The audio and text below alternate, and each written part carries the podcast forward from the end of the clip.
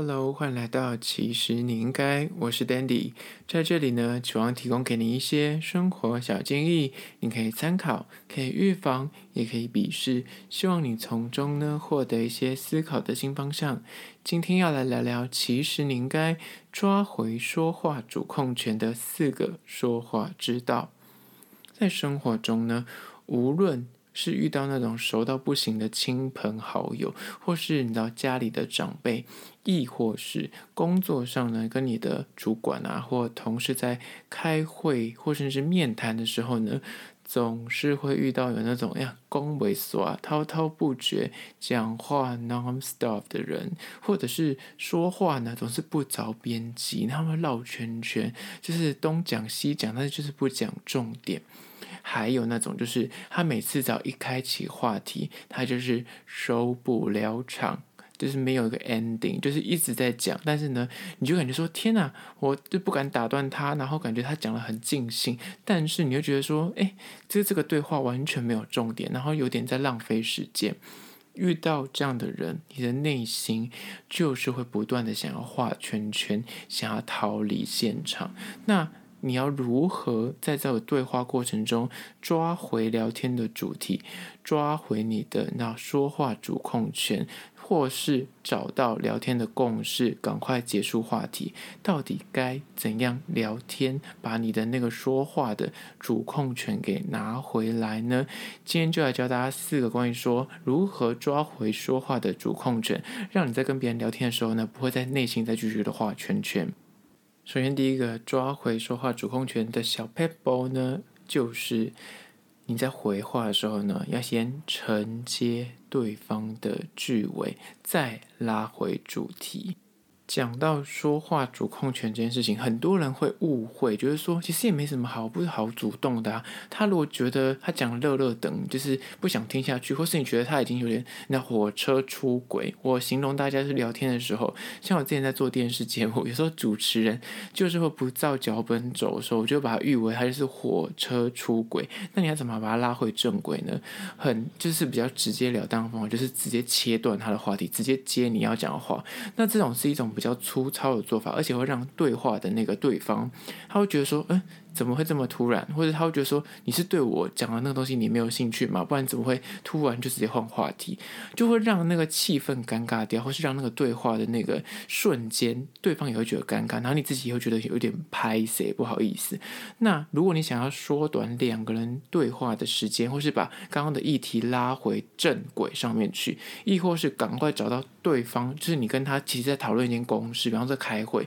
跟你的主管跟老板，那老板可能就是岔题在讲别的事情。你想要把它拉回这个讨论的主轴上面去的时候呢，比较简单、出街，然后又不失礼貌的做法，就是你可以用以下的句型，你可以说：“我觉得你刚刚讲的那个东西，那个观点，我觉得很好，很棒。但是呢，我觉得我们应该要来关注一下。”然后放入你要讨论的主题。第二个范例就是关于说，你可以说，我觉得你讲的那个问题、那个主题，我觉得诶很有趣，也很有见地。但是我想延伸来讨论一下，就是那今天要聊的主题。这个方法，就是你先称赞对方，就像是很多人就说说话之道，如果你要批评一个人，你要先称赞他，再去批评，就是三明治夹法，先称赞、批评，再称赞。然后你要拉主题也是一样，你不要就贸然，比方说他刚刚跟你滔滔不绝讲说，诶我觉得那个韩国。的美食很好吃，但是其实你要跟他聊的一个是一个 proposal，你不想说就是他讲的滔滔不绝，就说，可是我觉得 proposal 比较重要，就是讲 proposal，那这样就会觉得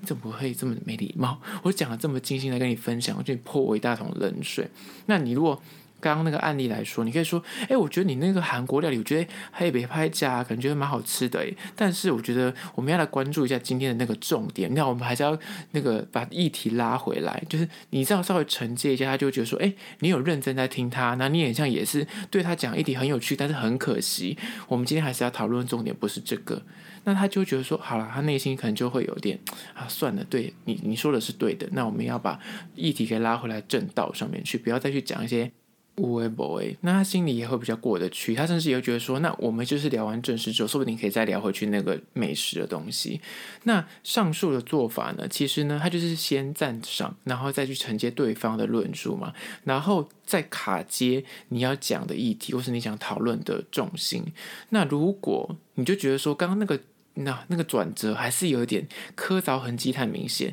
就是切换话题的时候，你想要说有没有更流畅，有没有让他就是你知道完全没有意会到说，原来你已经默默的把主题带到你要聊的那个话题去，但是他还是很开心的跟你聊天，有没有这么高招的做法呢？其实是有的，就是在中间这个转场，就是切换主题的时候呢。你要稍微临场发挥，这个时候就是考验你这个人是不是有那种即席转话题的能力。那我举刚刚的例子，比方说他在跟你滔滔不绝聊韩国美食的时候，但是你实际要跟他讨论 proposal，两个看似就是完全没有那。交集的东西，那你要怎么从韩国美食转到你要讨论的 proposal 呢？那举例来说，你刚刚可以用我刚刚很粗浅的方法，就是我觉得韩国美食这个议题很棒，也很有趣，但是我们觉得我们现在关注一下什么东西，这是很粗浅，那他就转得很生硬嘛，就是感觉你就是真的切断他的对话，那只是比较礼貌一点。比较高招的人就会说：“我觉得韩国美食真的是大家很喜欢吃，而且我觉得韩国的文化也非常有趣。你知道他们怎么样做 proposal 吗？那这可以套用到我们今天要讨论的 proposal 这个议题，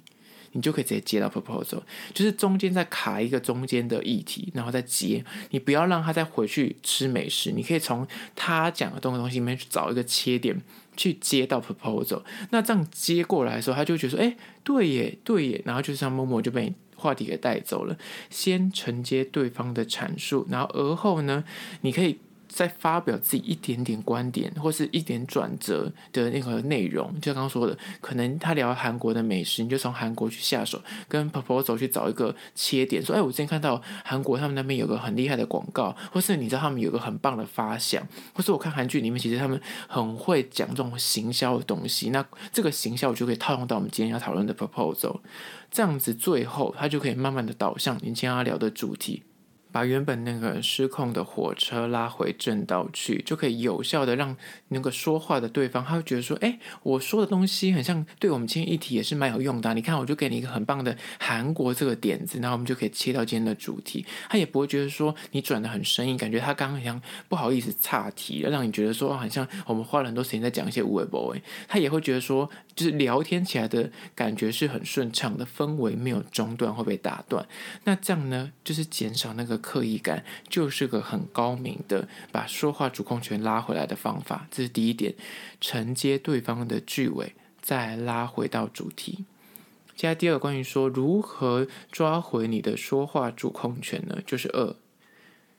你可以限定聊天的时间来优化两个人讨论的质量。这一点大家很少会遇到。我跟你讲，很多真的是日理万机的那种大的 CEO，他们就很会掌握这件事情。他们不会给你一个很明确的时间，叫你说你等下三点来我办公室开会，然后你可能讲不知道讲半小时、一小时，或是五分钟都有可能。他们就是会用零碎的时间找你开会。比方说，他知道说我以前 A 到 B 会议室里面可能有五分钟。我就跟你约这五分钟，你就是得要先准备好这五分钟，你要跟我讲什么，然后你有什么想问我的，你先做好准备来问我，我就可以在那个短时间告诉你对应的回应跟对应的做法。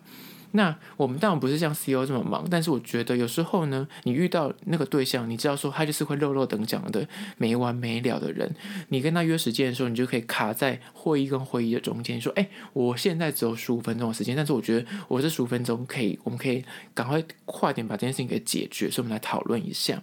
你把时间框定之后呢，有什么好处？一个没有时间框定的讨论，有时候就会真的流于闲聊。你就是，比方说，我刚刚说，哎呦，三点开会哦，三点开会，然后开始闲聊，因为你真不知道聊什么时候嘛。有多少那种，就是你知道会议就是因为这样子在浪费时间。可是当你就是有限定时间十五分钟的时候。就是在与会的人就会有那个意识，说我们现在走十五分钟时间可以讨论这件事情。就是如果你要什么岔题到聊一些什么啊，最近吃什么，最近过得怎么样啊，那种小 talk 就会被减少掉，甚至就不聊了，直接切入今天的核心。这样就可以有效的缩短对话的时间跟质量。所以呢，如果你发现你对话的那个对象，或是你今天知道说你今天可能要跟他聊的是很重要的事情，你希望更有对话品质的话，在开始之前，你可以跟他说：“哎，我今天大概只有多久的时间？所以我觉得我们可能可以好好的把握这时间，把这个事情给解决。自己能给对方多少时间讨论这件事情？如果你先告诉他。”在讨论的过程中呢，为什么要先讲？他除了就刚刚说的，他可以提升对话的品质、聚焦问题之外呢，当对方他又不小心岔题，在讲别的事情，或是对方又在漏漏等讲他的丰功伟业的时候，你这时候就可以非常合理的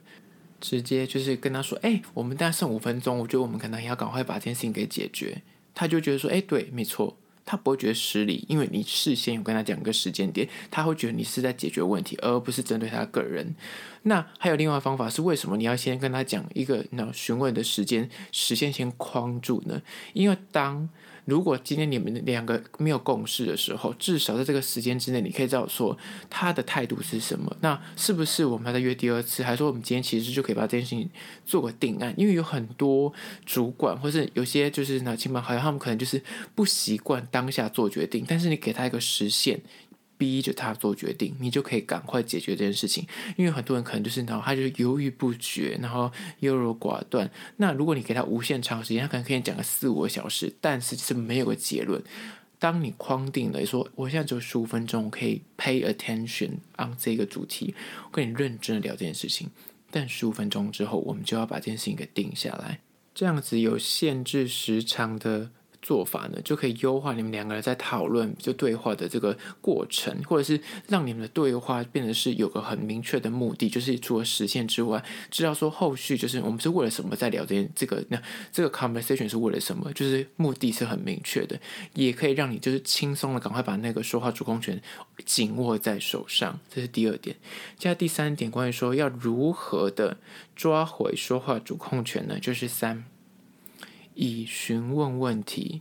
代替直接打断插话。如果你本身就是一个比较直接，做事就是不拘小节、比较率性的人，那加上你可能就是我刚刚讲的这些，你就觉得说感觉好像有点心机，好像还要想好多，好麻烦哦。你就是自认不是一个擅长言辞的人，你无法透过我刚刚所说的那些什么有点繁复啊，还要自己在那边转来转去的一些技巧的话，那如果你想要就是直接打断对方，有些人就是想说我不想再听你这么多废话，我想要聊我要聊的事情，或是我要讨论的事情，就有些人就直接这样。打断，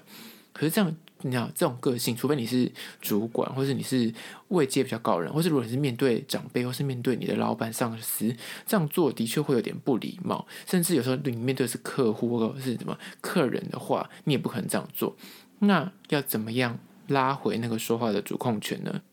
那就是请你掌握以问题询问。代替直接打断的这个回话的小撇步，有别于就是你直接就是说啊，我想要聊那个事情，或是我我跟你说我想要讨论这件事情，就这种过于直接接自己想要聊的话题，或接自己想要说的呃主题的做法呢，不是说不行，但是就是你得要稍微评估一下这样的做法是不是会让对方感到说有点不舒服，或者他会觉得说不受。尊重，因为他会觉得说你根本就没有在听我讲什么，或是你对我讲这个东西完全无感，你懂吗？可是久了之后，他就会觉得说跟你聊天不是那么尽兴，他之后可能就不会想要跟你对话，或是不会想花心思跟你掏心掏肺。那你总不会想要有这个状况出现吧？所以呢，还是要照顾到对话者的那个心理。借由问题包装来转换话题的形式呢，就是有点偷龙转凤。举一个例子，一样刚刚那个例子，就是从美食这件事情要怎么转到公事上面呢？你刚刚如果聊了滔滔不绝，在讲说韩国的美食多好吃，怎么样怎么样，可是你想要跟他聊了一个很正经的公事的时候，如何以问题询问来代替直接打断呢？举例来说，你可以问他说：“我感觉你真的很喜欢韩国文化，你对韩国美食这么的在行，那你知道韩国企业他们怎么样做事情的吗？”那他一定说不知道，那你就可以再接回我刚刚说的。我跟你说他们是怎么样做的，或者是韩国人他们就是你知道在开会的时候，他们其实很在意什么事情，这件事情我就可以沿用到我们这一次的开会的讨论上面，这个 proposal 上面。你懂吗？就这样就可以又接到你的那个韩国跟。Proposal 两个有一个连接，以询问的方法，刚刚讲的那是比较生硬。然后如果是一般的聊天，你可能就是朋友 A 在聊，哦，他最近可能去泡温泉，但是你想要跟他聊的是你们下一次旅行的时候你要订机票。那他如果滔滔不绝在跟你讲说，哎，温泉，温泉，温泉，但是你心里想说，机票还没订，我们还没有订机票，那你要怎么样？你你也可以就是刚刚说的直接打断，那他就觉得说，哈，我这么掏心掏肺在跟你聊温泉，你就是完全不想理我，你感觉就是没有在听我讲话，他就是。聊天的那个气氛跟情绪会被你打断，那你可以从温泉怎么带到机票呢？你就说，我跟你说，你你温泉这件事情，我觉得非常有趣，而且我也很想去泡温泉。我之前去日本的温泉什么什么的，你知道我那时候去机票多便宜吗？然后开始又带回机票，就是你要找那个中介点，你懂吗？那个中介点就是有赖于临场反应，但是你有那个中介点，就会让你聊天的时候是接得很顺的。这个接的顺不顺，其实有赖于，如果你是有主持需求的人，你应该就会知道说这个节点要怎么去接，才能够让就是你知道问话的人跟回答的人中间是永远都有联系，而不会是说他问完这个问题之后，你答完之后他就紧接下一个，完全感觉就没有在听你答什么，很多。主持人，尤其是初阶的主持人，可能会犯这个毛病。他前面列了十个访纲，那他从第一题开始问到第二题的时候呢，他可能问他说：“你最喜欢吃的食物是什么？”然后对方打香蕉。然后他第二问题说：“你最喜欢去的国家是哪个国家？”然后答者回答完之后，他也没有要继续延续，就是直接接第三题。那如果刚刚的问题，第一个问题说你最喜欢吃的水果是什么？他说是香蕉。那你说，哎，为什么喜欢吃香蕉？然后或是你觉得哪个国家的香蕉最好吃？那他可能随便打一个。他说，那你最喜欢的国家、最想去旅游的国家是哪一个？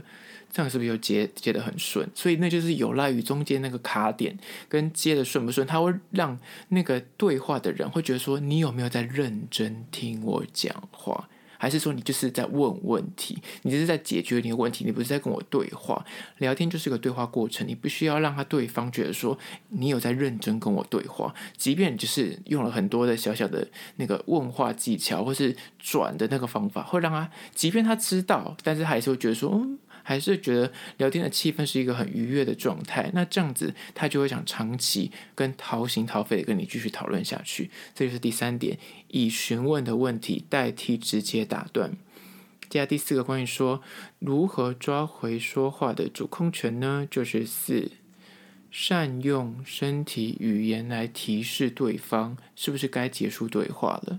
有很多。恭维肉肉等的人，就然后就永远就是为什么一直讲下去，就是因为你给他的感觉是，你就很期待他的对话，你一副就是想跟他长期聊下去。所以他 catch 不到你语言之中，你没有直接跟他说实现，像我刚刚说的，你框定个时间，他就知道什么时候要结尾，或者是你没有直接的挑明说，哦，你等一下，就是我们这个议题已经结束了，我们要聊下一个，或者说我等一下干嘛？所以就是你要结束这话，你也没有，因为你不好意思，很多人就是会不好意思，所以他就会一副很认真，他想说不行，我要跟他就是给他很多的 feedback，给他很多我是认真在听你讲话，所以他就很认真专注于他听，然后对方也就真的就说哇。你这么的对我这么的认真，那我就要更认真的给你很多的反馈，那就会导致他滔滔不绝，但是一直没有讲到重点，你们的对话就会无限的延长。那刚说的如何善用身体语言来提醒对方结束话题或是转换话题呢？就是